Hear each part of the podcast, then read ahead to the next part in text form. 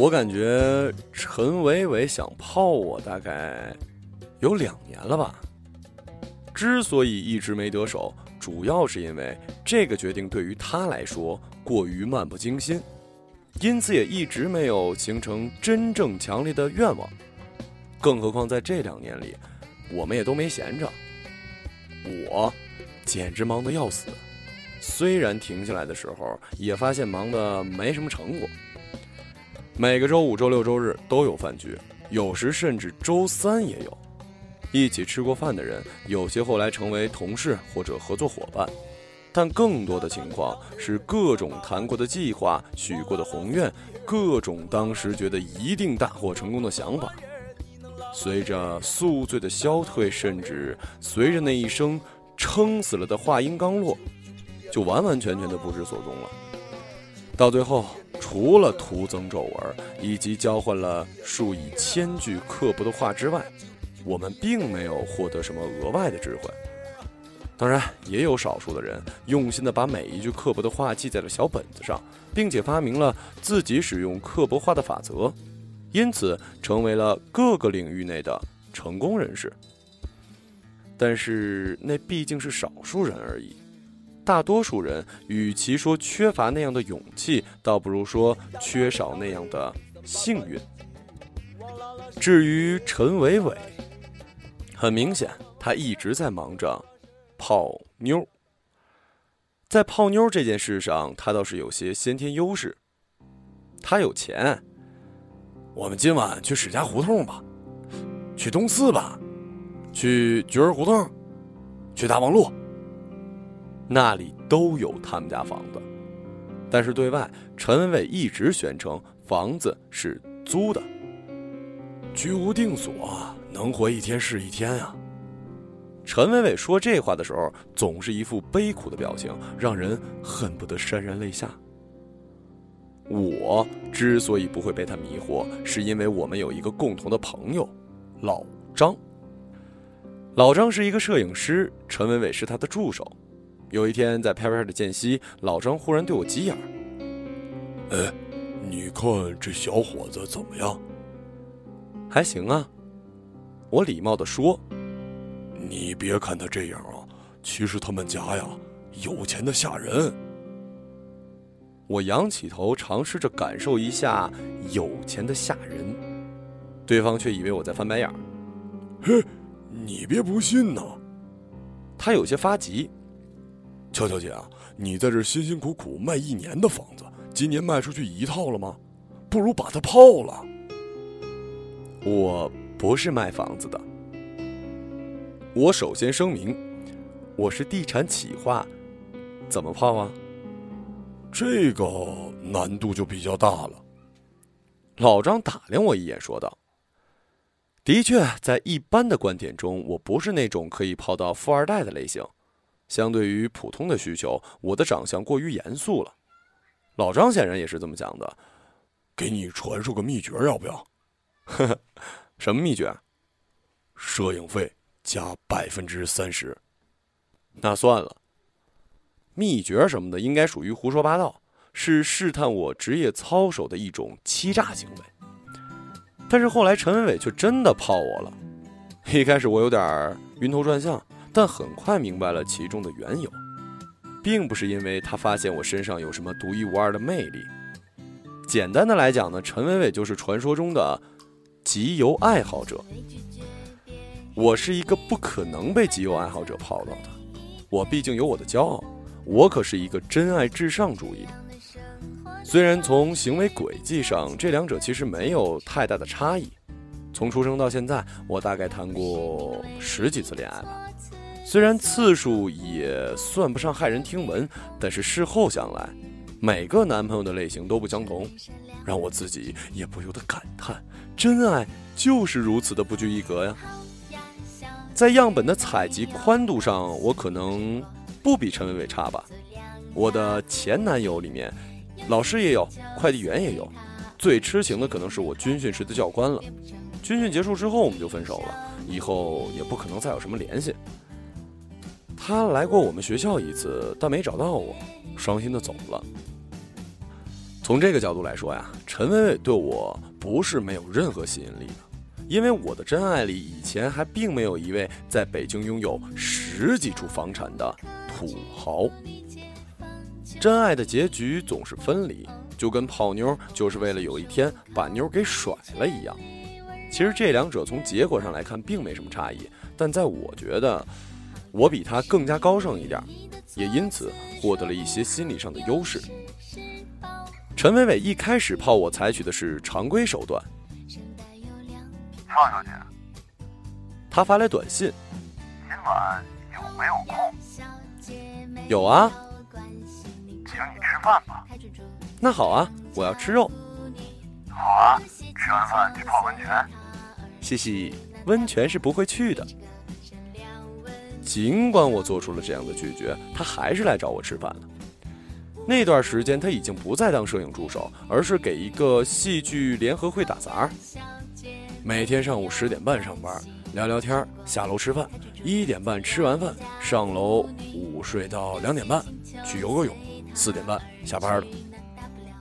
你们单位有游泳池？有喽，还有电影放映厅，基本上你想看什么片子，资料室里都有。真的吗？我想看《火影忍者》。呃，那个没有。吃完饭，他非常自然的问了我一句：“去温泉？”嘿嘿，不去了，我要回家，明天早上还要开会。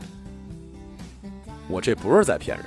那段时间我们房子不太好卖，为了力挽狂澜，老板高薪聘请了新的销售总监，女的，四十多岁，眉毛画的细细的，上任伊始就把我们每一个人写的文案骂得狗血淋头，并决定每天提前半个小时上班给我们搞培训。这些当然我没有必要对陈薇薇讲，实际上跟谁也不会讲，讲了未免忒丢人，但他大概以为我是在撒谎。这令他受到了一点打击，他无法想象，居然有女性在与他共进晚餐之后，还有那个意志力拒绝他的要求。然后那天晚上，他还做了一件蠢事儿，他酒驾了，因为郁闷，他喝了一点啤酒，结果在送我回家的路上被警察逮了个正着，最后我不得不独自站在路边拦出租车的时候。心情非常好，虽然是有点冷，但一直轻声哼着歌。陈伟伟的电话再次打来的时候，我吃了一惊。范小姐，啊，你驾照？我找人把记录消掉了。他轻松的说道。出去兜兜风呗。一半是为了验证他说话的可靠性，我答应了。没准儿，也就是为了向我展示他重新获得驾照，他才给我打的电话。半个小时以后，他开来了一辆新车，但兜风一说，基本胡说八道。北京晚高峰的时间，我们很快就堵得像一锅粥一样。这时候，陈伟伟说了一句让我大吃一惊的话：“太堵了，要不换条路去温泉？”我真惊呆了。他是记不起自己对我使用过温泉这招数，还是他泡妞的招数其实就一招，去温泉。如此的执着显示出单纯的一面，这次我倒是不好意思直截了当的拒绝。北京的温泉都是假的，新闻看了没？锅炉爆炸，温泉瞬间变冷，游客户外冻晕倒。我带你去真的，啊，我不想去温泉，我想去北戴河。真去吗？真去，这可是你说的。我说的。可我万万没想到，他车子一拐，转头就上了通惠河北路。大冬天的，我他妈为什么要去北戴河呀？当京哈高速的牌子出现在不远处，我真心后悔。应该说想去海南来着。真是一次说走就走的旅行啊！坐在车子里的时候，也有一刻这样想：莽撞而浪漫。当然，你心里也清楚，这种事儿当然只有泡你的人才会这么做，真正的男朋友是做不出来的。俏俏姐，我觉得你这人挺好，但是，我觉得你有但是，但是吧。就是生活太循规蹈矩了，缺乏了一点儿，怎么说呢？搞乱生活的勇气。我生活很乱呐，是吗？陈伟伟说：“该怎么描述呢？”这里出现了一些语调的变化，暧昧的气氛升级，这是开始调情的前奏。我的胃一阵收紧，但是这时候手机响了。蔡大姐，你在哪儿呢？在车上，怎么了？你快回来吧，出事了！什么了不起事儿啊？电话那边新招来一小姑娘，讲了半天，说前些天一个买了房的客户今天带了施工队来，要敲掉一楼承重墙。跟他讲，这样是要负法律责任的。他说厕所的风水不好，我们劝不住，我只好说你先别动，我叫我们总监过来跟你讲。擦，总监。自从房子不好卖，我们公司就搞得跟发廊一样，遍地都是总监。然而，尽管我是总监，砸厕所这事儿好像确实不归我管。我深吸一口气，想了想，我要回去。说完这句话，胃好像一下放松了。俏俏姐，你这样可不地道。工作呀，工作跟恋爱可不一样，工作是生活的意义。你这么说就错了。工作让生活没意义，说明你根本就不懂生活。那你说生活是什么呀？生活就是享受，用各种方式享受。不好听的话就要脱口而出了，但我努力忍住了。妈的，你丫一富二代能享受到什么真实生活呀？连泡妞都只会去温泉，你懂享受生活？哼，反正我要回去，你掉头。你神经了吧？高速上怎么掉头？那就下一个口下高速，然后掉头。陈伟伟侧头看了我一眼，几乎是目露凶光。我一个机灵，几乎想顺手抄起什么家伙。这时候，就在这时候，全世界响起了咚。我以为我会死。其实只是追尾了。爬下车看，后面一辆车的头深深的陷进了陈伟伟的后备箱里。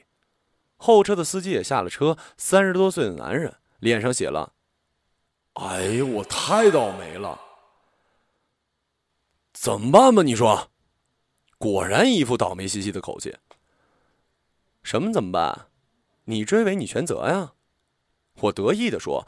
交通规则这一条，偏偏我还懂。给个一千块钱，你走吧。陈伟伟说：“不。”倒霉男子倔强的回应：“我们等交警，交警说多少就是多少。交警来了，绝对不止一千，好吗？你这车质量太差，我要等交警。好，你等啊。”陈伟伟说，招手示意我回到车里。我还没明白过来时，他忽然发动车子，一个趔趄，感觉是把车子强行拔了出来。然后他就在下一个口下了高速，在一个能掉头的路口掉了头。更诡异的是，接下来居然一路畅通，我还来得及赶到了一片狼藉的装修现场。客户坚持说厕所的风水不好，影响他财运，但我毕竟是总监呀。发现客户是湖南人之后，提出为他请一尊主席像镇宅，终于化解了这次危机。海南没去，北戴河没去，温泉也没去。为了感谢救火，小姑娘请我吃了顿火锅，但最后还是我掏了钱。但是我万万没想到，这段倒霉悲催的行程会有后遗症。隔了两天，老张给我打电话。邱小姐，你和陈伟伟把我车给撞了妈的！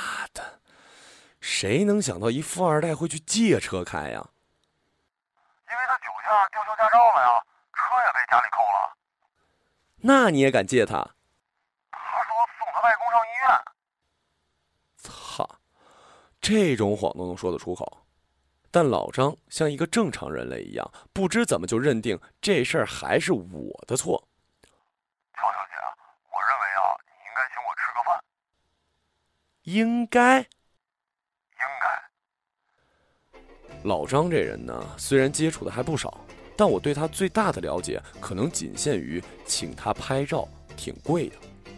倒不是因为他沉默寡言，不喜欢谈论自己，恰恰相反，因为他说的忒多了。曾经我也尝试过加入他和摄影师们的微信群，最后因为不能忍受他的话痨而退出了。老张这个人对世间万物皆有不止一个看法，而且每一个看法都体现出了他独一无二的个性。话太多这种个性，一见面老张就对我说。俏小姐，你猜我最近在读什么书？什么书啊？《道德经》啊？好书啊！不懂。哎，其实很好懂。老张看上去有些遗憾，可能毕竟期待过我能懂。你听啊，上善若水，水善利万物而不争，天地不仁，以万物为刍狗。了不起啊！古人的智慧啊！虽然明白了不起具体在哪儿，我还是谄媚的点了点头。人生啊，就是充满了这些矛盾。三十岁的时候，你看自己事业初步行了，房也有了，车也有了，是该娶个媳妇儿了。你碰到一个不错的姑娘，她也一切准备好了，想找个老公了，你们就结婚了。嗯，人生是悲剧，你知道吗？伟伟最近就悲剧了，怎么了？他要结婚了。什么？早就告诉你，努力一把，泡上他嘛，泡上他，你什么都有了。现在晚了。他那么滑，我啷个泡得到吗？我跟你传授秘诀啊，你又不听。哪有什么秘诀啊？你蒙我呢？怎么没有？你听我跟你说啊。就是你先把她上了，然后怀孕，就这样啊？太低端了吧？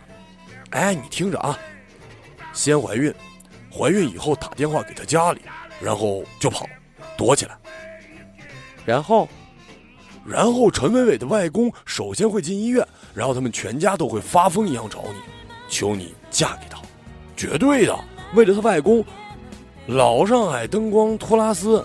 挣下好大一份家业，他外公说一，陈伟伟不敢说二。那我这样嫁给他，然后拖个孩子，等他跟我离，怎么要离呢？你睁一只眼闭一只眼不就完了？反正有人这么干了，舍不得孩子套不着狼。呵呵，俏俏姐，怎么说呢？感觉你不懂生活。什么是生活呀？你说，生活。就是一场悲剧。老张肯定的说：“他的悲剧在两周以后显现了出来。他离婚了，而我也面临着人生尤为重大的悲剧。我的公司的别墅项目正式启动了。现如今，谁要到这种鸟不拉屎的地方来买什么别墅啊？但是销售总监并不这么认为。买别墅。”就是要在这个地段买了，他说：“首先，你们每一个人要发自内心的相信公司的项目是最优的。”前两天他在早会上夸奖我们每一个人都是最优秀的，然后又把每一份文档打了回来，他自己则亲笔撰写了一篇软文，在本地的一家具有公信力的报纸上刊登。绝世名邸。一天买十栋别墅，背后的故事。毛先生看完绝世名邸后感慨不已。同行的精益求精实在令人佩服，希望燕郊的同行都来看看绝世名邸，看看人家是怎么建别墅的。李先生说：“像绝世名邸这样好的规划和地段，今后在燕郊区域就不会出现了。”在周先生看来，城市寸土寸金的土地价值就是无法复制的原始版权。绝世名邸将成为永不贬值的强势货币。二百零八栋纯别墅永远稀缺着。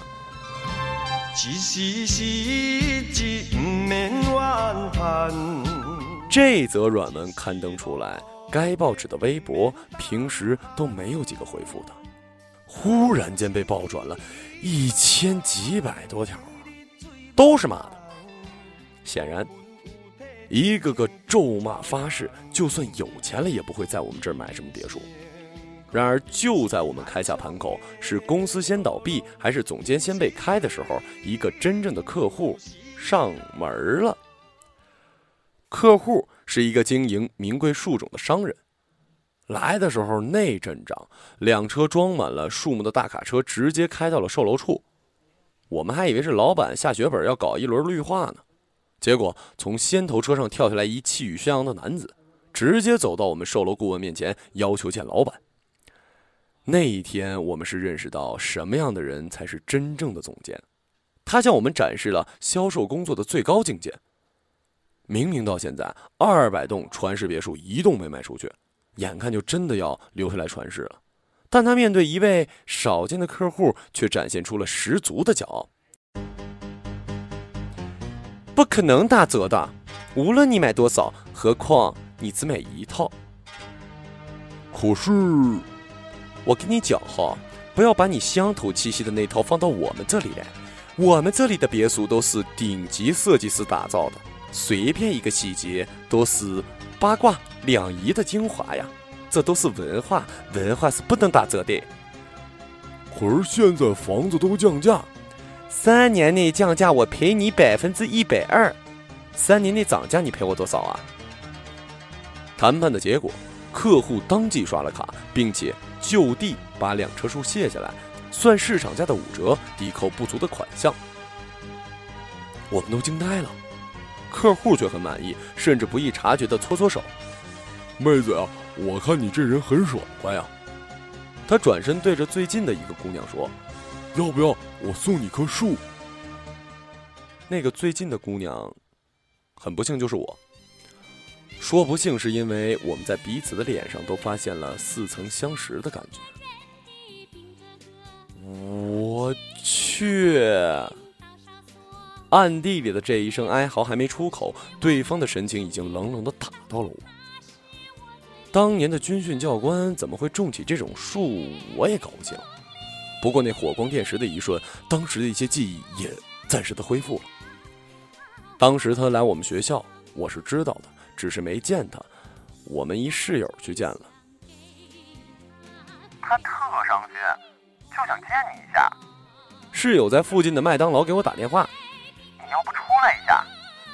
哎呀，我真不想见他，对他没感觉。室友犹豫一下，放低一调子。他就是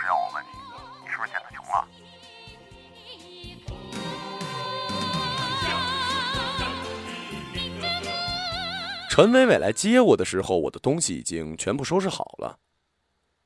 你车本真拿到了？拿到了？怎么要检查呀？算了，反正也不关我事儿。我坐上了陈伟伟的车，这次又是新车。我本想问这次借谁的，但对我来说其实没什么差别。车子开到了售楼处，我回头看，巨大的广告牌已经竖了起来：“绝世名邸。”盛世开售，我的传奇可传万世千秋。极品、藏品、孤品，仅寥寥数人可鉴赏，可拥藏俯视世间。无意让世人仰望，只是难掩天赐锋芒。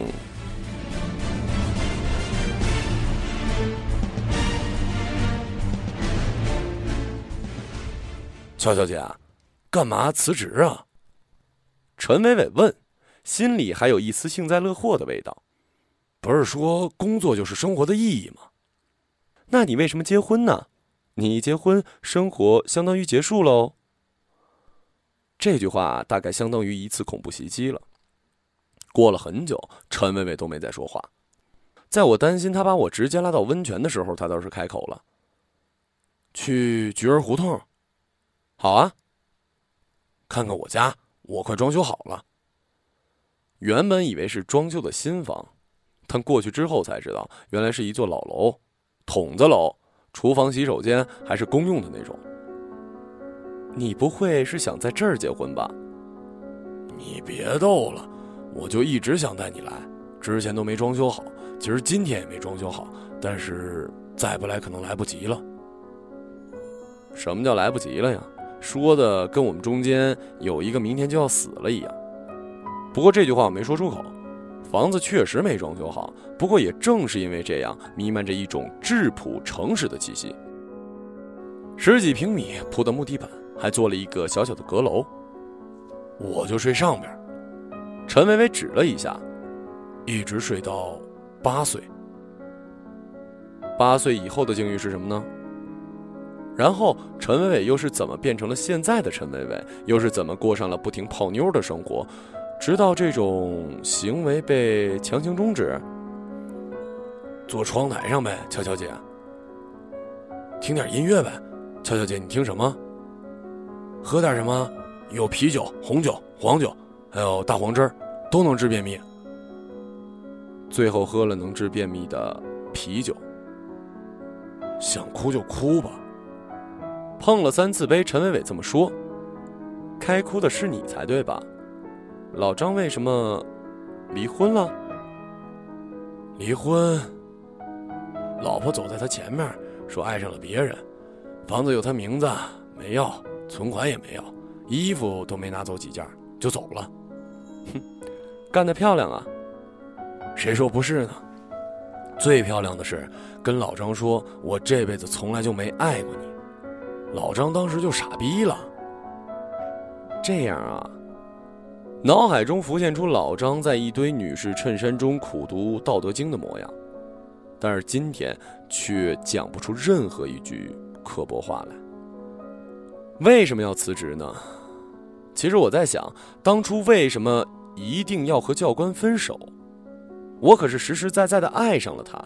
军训的时候练到抽筋儿，拉歌的时候声音最响，半夜执勤给人带岗，就为了多看他一眼。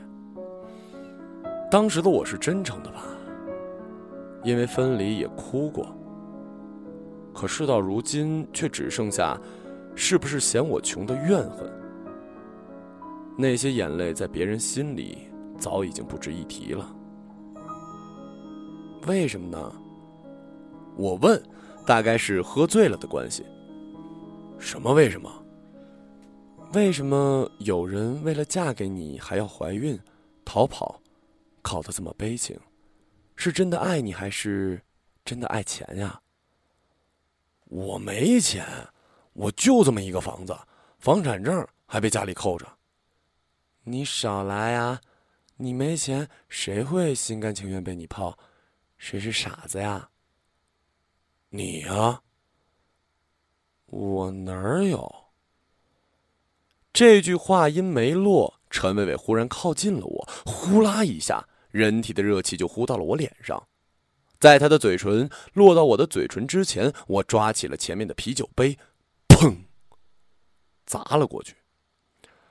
陈伟伟大叫一声，躺在了地上。过了几分钟，嗯，也许没那么长时间，我清醒了过来。我记得，起来吧，塑料杯哪有你这样的？别装死。不想起来。你不起来也行，我走了。嗯，你别走。我愣了一下，声音有点不对劲儿。凑过去一看，他果然哭了。我不记得上一次看男人哭是什么时候了，但是陈伟伟哭的并不像一男人，而是像一个纯粹的受了莫大委屈的孩子。为什么呀？他一边哭一边哽咽的问，一边抓住了我的手。忽然之间，我觉得无所谓了，也不是无所谓，而是我知道陈薇薇想要泡我的最后一次尝试也宣告失败。这时的他已经对我没有了任何企图，也没有任何危险。我叹了口气，在他身边躺了下来。刚才我说要走，可能也并不是真心的。为什么呀？我真不想结婚。我想结婚。为什么呀？为什么？因为在我心里，结婚就意味着永久被一个人所爱，而我也可以永久的去爱一个人。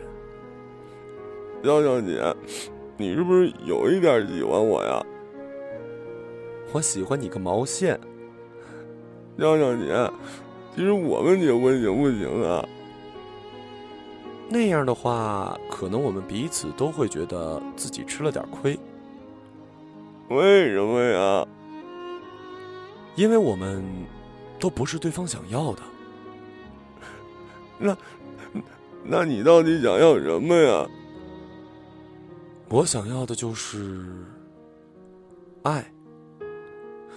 我也是。陈伟伟说。说完这句话，他突然支撑起身体，猛地对住我的脸。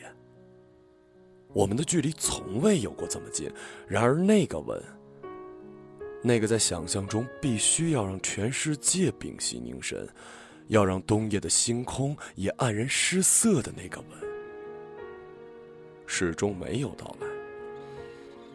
我们只是寻觅着爱，幻想着爱是一种秘密武器，已经得到。就能永远的大白灰头土脸、用心险恶的生活。但是，与其说存在永恒的幸福，不如说只有永恒的憧憬。我睁大眼睛，透过窗户，似乎能看见大熊星座。而陈伟伟再次倒了下去，在黑暗中，依旧轻声的哭着。